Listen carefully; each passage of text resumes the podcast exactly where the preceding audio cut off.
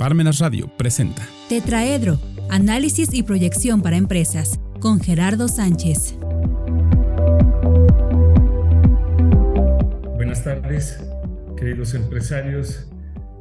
estimados emprendedores. Aquí estamos como todos los lunes, lunes, eh, tarde de lunes, en una emisión más de la sección Tetraedro eh, programa encaminado a analizar esquemas financieros y económicos, pero sobre todo inquietudes que tengan ustedes sobre sus empresas. Eh, y aquí tratamos de disipar eh, todas las dudas. hacemos mención en, en muchas ocasiones sobre las inquietudes que nos envían a través de nuestras redes sociales eh, les recuerdo, estamos en Facebook, en Parmenas Radio y también en Internet a través de nuestra página en parmenasradio.org. Pues sin más preámbulo, eh, me gustaría comentar eh, que con toda esta situación que se ha venido desarrollando en nuestro país, eh, refiriéndonos a México desde luego, es dos esquemas eh, muy, muy importantes que inciden en el esquema eh, de las empresas. Uno, sin ninguna duda, lo que es la inflación, dado que la inflación ha tomado unos aspectos eh, en ocasiones estacionales, es decir, que a pesar de todas las políticas que tenemos eh, económicas y financieras, no cede, no cede eh, esta inflación y por eso se ha ido estacionando en el orden de un, entre un 8, un 10%, dependiendo también el tipo de, producto. Eh, sobre todo la compra en esquemas como el acero y algunos eh, commodities, pues no, no, no es alentador por ese lado. Sin embargo, tampoco estamos viviendo una catástrofe, eh, todo lo contrario, si nosotros tenemos nuestra, nuestra planeación en orden y si nosotros tenemos nuestros números y los vamos siguiendo mes a mes, no tenemos eh, mayor complicación. Pero la segunda situación a la que nos enfrentamos es la apreciación que ha tenido el peso. En ocasiones, eh, el año pasado llegamos a hacer estimaciones cuando se compraban algunos eh, bienes o sobre todo algunos, se hacían inversiones en activos fijos importantes. llegamos a considerar eh, la diferencia entre peso dólar en 22 pesos por dólar. Eh, hoy en día estamos abajo de los 18 pesos por dólar y en ocasiones en instituciones bancarias eh, compran la moneda hasta en 16 pesos 80, 16 pesos 90. Eh, lo estaba yo viendo el día de ayer. Entonces, eh, pues sí, nos invita eh, todo este esquema a reflexionar sobre qué realmente es lo importante, qué es realmente lo prioritario y qué situaciones pudiéramos eh, dejar eh, en un segundo plano, pero desde luego no para olvidar, porque en todo el esquema de planeación siempre habrá algo que actualizar o algo que, algo sobre lo, lo que debamos reflexionar eh, para llevar un, un correcto y sano esquema eh, en todo lo que son los registros de nuestras operaciones. Si bien ya comentamos esto, eh, esta tarde eh, me gustaría referirme a un tema que ya toqué en otra ocasión. creo,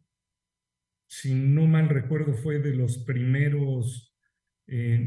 temas a los que nos referimos cuando cuando estábamos eh, iniciando todo este programa. Eh, no lo tengo eh, perfectamente claro, pero estamos hablando de más de tres años de este esquema, si no es que más. Pero viene muy al caso porque ahora con todo este tema de las planeaciones, me sugerían en una empresa en la que eh, se desarrolla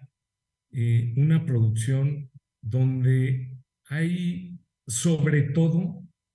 eh, mano de obra preponderante, es decir, es un trabajo prácticamente artesanal, tanto en metrología como en producción, como en planeación financiera, etcétera. Entonces, eh, yo eh, comentaba que cuando se tienen estos esquemas y están ya perfectamente eh, claros, y si bien no completamente definidos, es muy importante estar manejando lo que son centros de costos. muchos de los software ah, a los que hacen eh, referencia, eh, pues muchas de las empresas eh, que los comercializan, como es Oracle, como es SAP, como es, bueno, no quisiera decir alguno en especial, pero yo he llegado a leer artículos en los que mencionan más de 20 software que uno puede tener en su empresa. Y, y ya que se les va eh, facilitando a las personas, sobre todo en un esquema de finanzas o en un esquema en los que se lleve control de la mano de obra por hora o el costo que tiene una hora de mano de obra y dependiendo obviamente en qué departamento, pues este, resulta eh, muy, muy útil, pero sobre todo muy preciso. Entonces, eh, refiriéndonos hoy a, todo este tema, pues desde luego hay que eh, tener en consideración cuántas personas se tiene en total en la empresa, es decir, cuánto abarca el personal en las diferentes áreas. Y aquí tendríamos que mencionar, pues, lo que fueran los costos o los centros de costos eh, de áreas productivas. Eh, no me gusta a veces llamarlo en, ese sentido, pero así es como se conoce en el argot administrativo, porque los otros son centros de costos administrativos. Eh, pero en ningún momento queremos decir que los que son centros de costos administrativos no sean productivos desde un contexto per se eh, pues desde luego que si están ah, realizando actividades dentro de la empresa, eh, es muy importante el considerarlos eh, como centros de costos productivos. Pero para efectos de lo que nosotros estamos señalando el día de hoy, los centros de costos productivos es lo que se refiere principalmente al área de producción. Es un esquema que hay que considerarlo muy, muy importante. Y a lo mejor dentro de la propia área de producción se consideran eh, algunos esquemas eh, de inventarios, o sea, eh, todo lo, relacionado al movimiento de materiales, etcétera, que muchas veces entra en el área de logística y algunas partes se combina con producción. Entonces, lo que se maneja internamente eh, en la planta, pues desde luego que tiene eh, personal eh, para que estas actividades se puedan se puedan realizar. Entonces, tenemos el área de metrología, tenemos parte del área de logística, repito, desde luego lo que es el área de producción, desde luego el área de calidad, eh, muy, muy importantes para poder llevar eh, todo este esquema. Y estoy hablando de eh, personal que está de una u otra manera en el piso, es decir, dentro de el almacén o dentro de las instalaciones de producción. Bueno, dicho este tema, entonces cada uno de los centros de costos debe tener perfectamente identificado su personal y el costo que tiene cada, cada persona. Aquí habrá personal directo, personal indirecto o muchas veces lo que son eh, supervisores también y desde luego eh, el personal administrativo que se encarga eh, de llevar todo lo que es reportes, análisis, contacto con otras áreas y también contacto con lo que son proveedores. muy, muy importante, al decir todo esto, hay que ver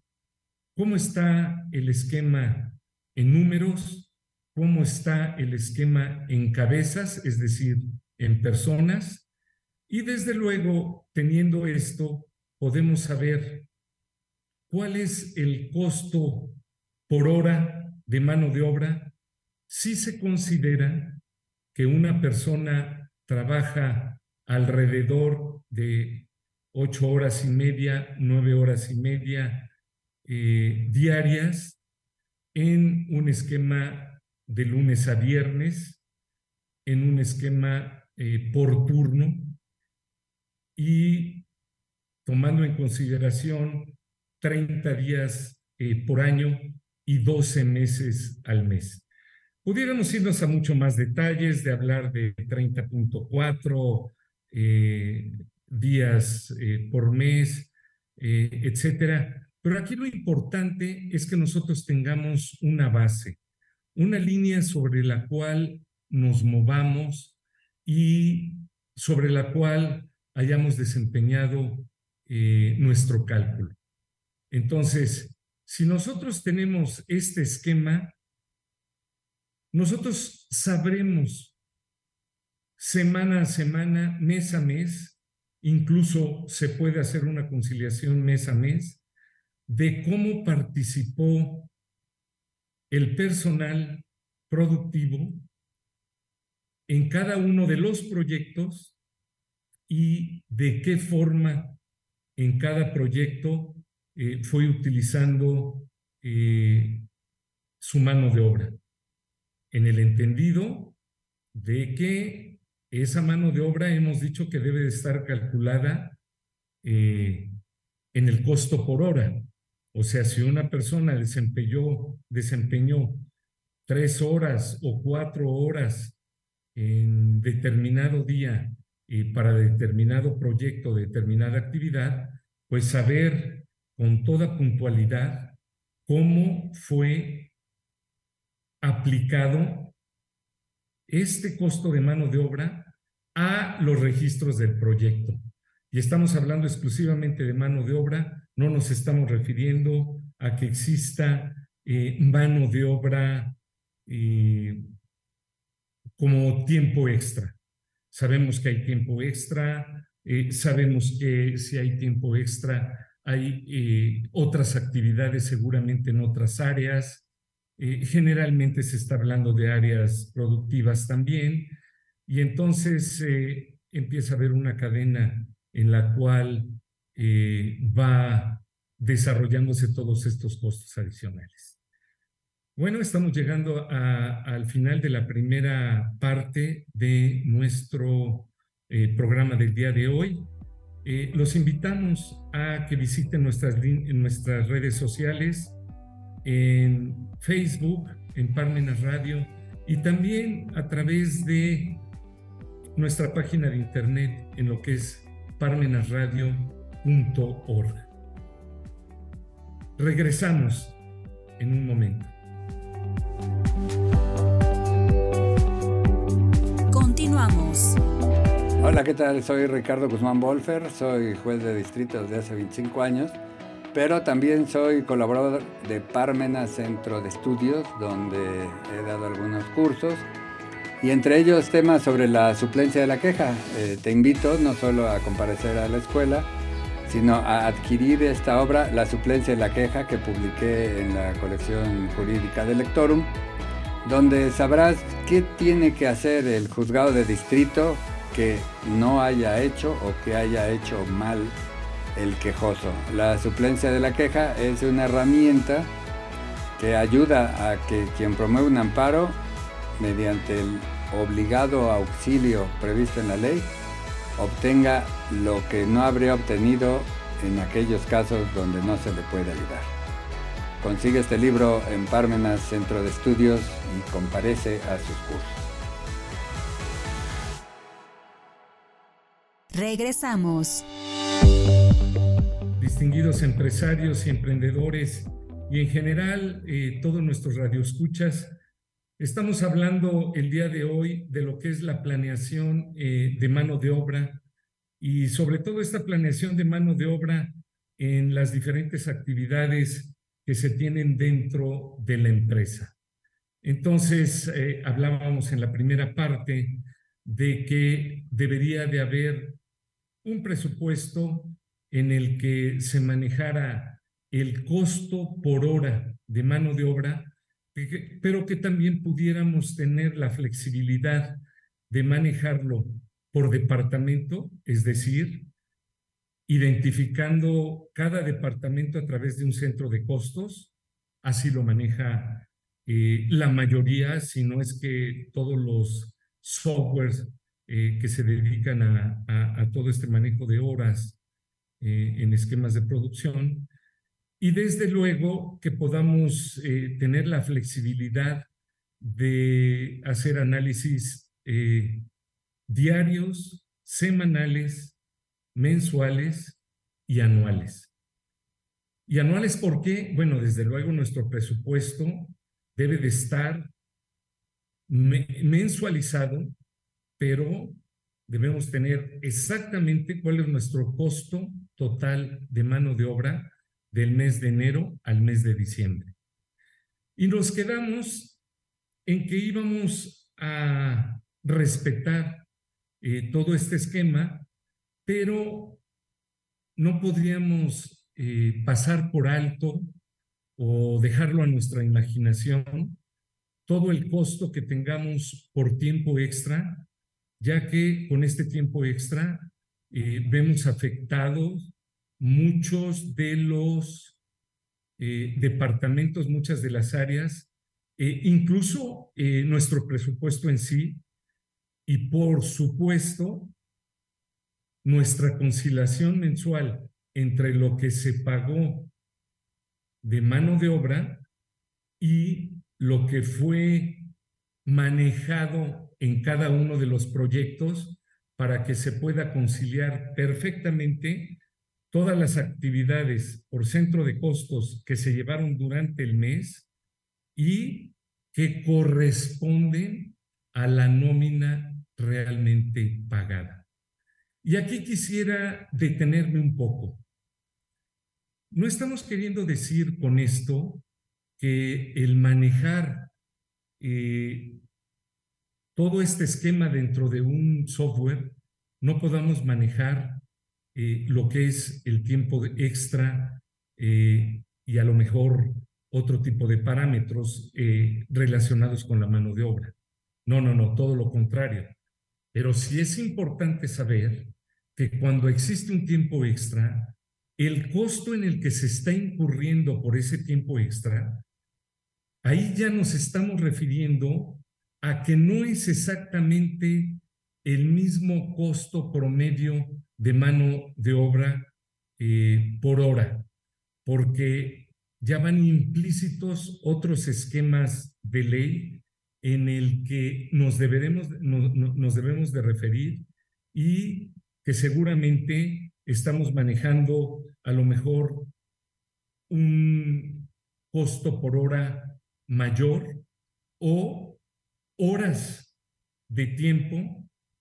que se deban compensar a través de esquemas que permite la Ley Federal de Trabajo, como lo que son bancos de horas, como lo que son compensaciones de tiempo, como lo que son eh, pagos escalonados eh, sobre el tiempo extra. En fin, no quiero eh, por ningún motivo, por ningún motivo,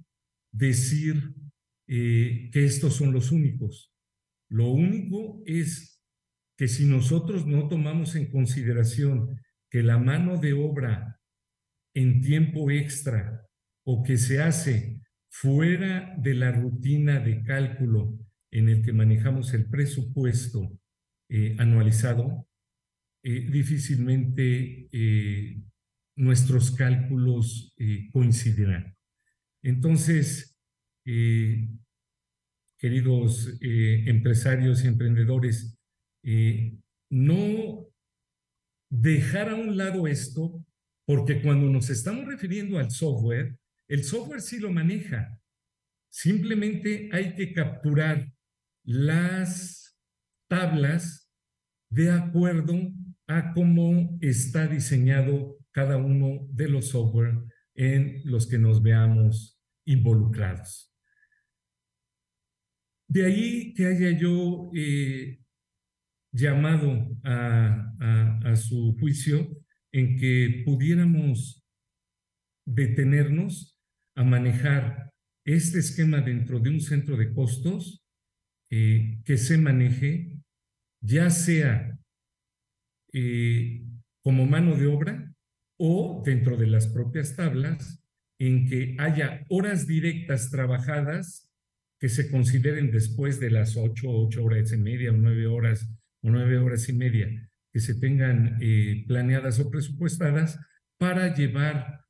a cabo la correcta contabilización de ese eh, tiempo extra. No es ajeno a toda esta situación el que yo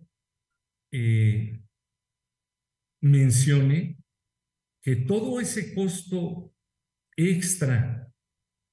eh, de mano de obra generalmente ya se está manejando en un esquema de imprevistos, porque es eh, a veces eh, poco probable, aunque sucede en algunas empresas, que se manejen costos extras de mano de obra por excesos de ventas y sobre todo cuando se quieren cumplir lotes económicos. Entonces, eh, esto sí, sí se maneja eh, con frecuencia, pero es más probable que se esté manejando un costo de mano de obra eh, por haber incurrido en algunas fallas dentro de los esquemas de producción. Pero aquí no importa qué tan específico pueda ser eh, dentro de un software el manejar esta situación. Aquí lo importante es que nosotros sepamos ligar y manejar específicamente en algún reporte en el que se deba de presentar o al jefe de área o a la dirección eh, del área o al eh, director general o a los miembros del consejo o en general a diferentes áreas de la empresa el por qué eh, sucedieron estas eh, situaciones o estas cuestiones. Entonces, sí, hay que ser muy específicos porque en algún, en algún análisis de variaciones que tengamos al costo. Y dentro de ese análisis de variaciones nosotros veamos que está impactando a determinado centro de costos porque esto de centro de costos eh, infringió alguna norma o tuvo algún eh, desafortunado eh, evento en el que afectó determinados lotes de la producción, pues obviamente que este costo se irá directamente a, eh, a, un costo específico en donde se podrán tomar medidas ya fuera de lo que realmente es un costo adicional de determinado proyecto que se lleva a cabo. Entonces, quiero mencionar y quiero resaltar, sobre todo, eh, sí, recalcar que lo que nosotros queremos dentro de una planeación financiera es, repito, que nuestra planeación no llegue a checar, a cuadrar cifras en las que no haya ninguna desviación en centavos. No, digo, sería excelente que cuando uno planea eh, al final del año, cuando está cerrando el último ejercicio, se pueda eh, definir con toda claridad que se incurrieron en determinados ingresos y determinados gastos y que todo fue eh, desempeñándose de acuerdo a presupuesto. Caray, eh, no estoy diciendo que haya empresas que no lo logren, por supuesto que lo he visto, pero lo que es preponderante cuando estamos hablando de este tipo de cálculos es sobre todo que sepamos qué diferencias hubo contra presupuesto, cómo estas variaciones incidieron numéricamente contra las cifras que se tenían presupuestadas ¿Qué tanto nos está afectando a nuestro resultado, pero sobre todo al desempeño de nuestra empresa? Y mayoritariamente, si todavía estamos a tiempo de poder corregir y salvar ese periodo cuando se trata de un esquema eh, mensual o si ya está impactando a otros meses en los cuales ya tendrá este análisis que ser mucho más profundo, pero que tendrá impactos eh, mucho más negativos eh, en cuanto al manejo de las cifras de presupuesto. Entonces, para cerrar eh, nuestro tema el día de hoy, quisiera simplemente redondear que cada conciliación que se tenga que ir haciendo de mano de obra, semana a semana o mes a mes, debe de estar perfectamente amarrada con lo que son los proyectos que van desempeñándose dentro de la, ah, de la planta. ¿Por qué? Porque habrá proyectos que tengan eh, o que incurran en menor o mayor costo de mano de obra y sobre todo que no tengan tanta incidencia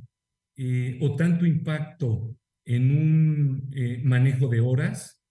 que otros. Hay proyectos, repito, como el que nos motivó a, a platicar hoy al respecto, es en que empresas en las que manejan mucha mano de obra o en la que sus proyectos eh, son artesanales o en las que requieren eh, el manejo de personas extras para verificar conteos de calidad, para verificar que estén eh, correctos los empaques, para que se vea que la pieza fue fabricada en condiciones óptimas, eh, para saber que los estándares de producción eh, se están cumpliendo y que no necesitamos estar incurriendo en ningún tipo de retrabajo, es muy, eh, muy, muy regular en el que se incurran en estos costos adicionales para que nosotros podamos, con el tiempo, manejar esquemas más esbeltos de producción. y sobre todo que ustedes saben que la filosofía que nosotros deseamos que permee en cada una de estas empresas es la estructura esbelta, hacer lo mayor posible con la menor o el menor costo de mano de obra. Entonces, queridos empresarios, eh, queridos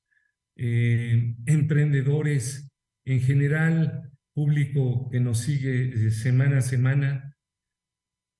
queremos recordarle lo que son nuestras redes sociales. Estamos en Facebook a través de Parmenas Radio y estamos a través de nuestra página de internet en parmenasradio.org. Se despide de ustedes su servidor Gerardo Sánchez de la Torre. Estamos en la sección de Tetraedro. Estamos en Parmenas, Parmenas Radio, la voz de la cultura del sur. Parmenas Radio presentó Tetraedro, análisis y proyección para empresas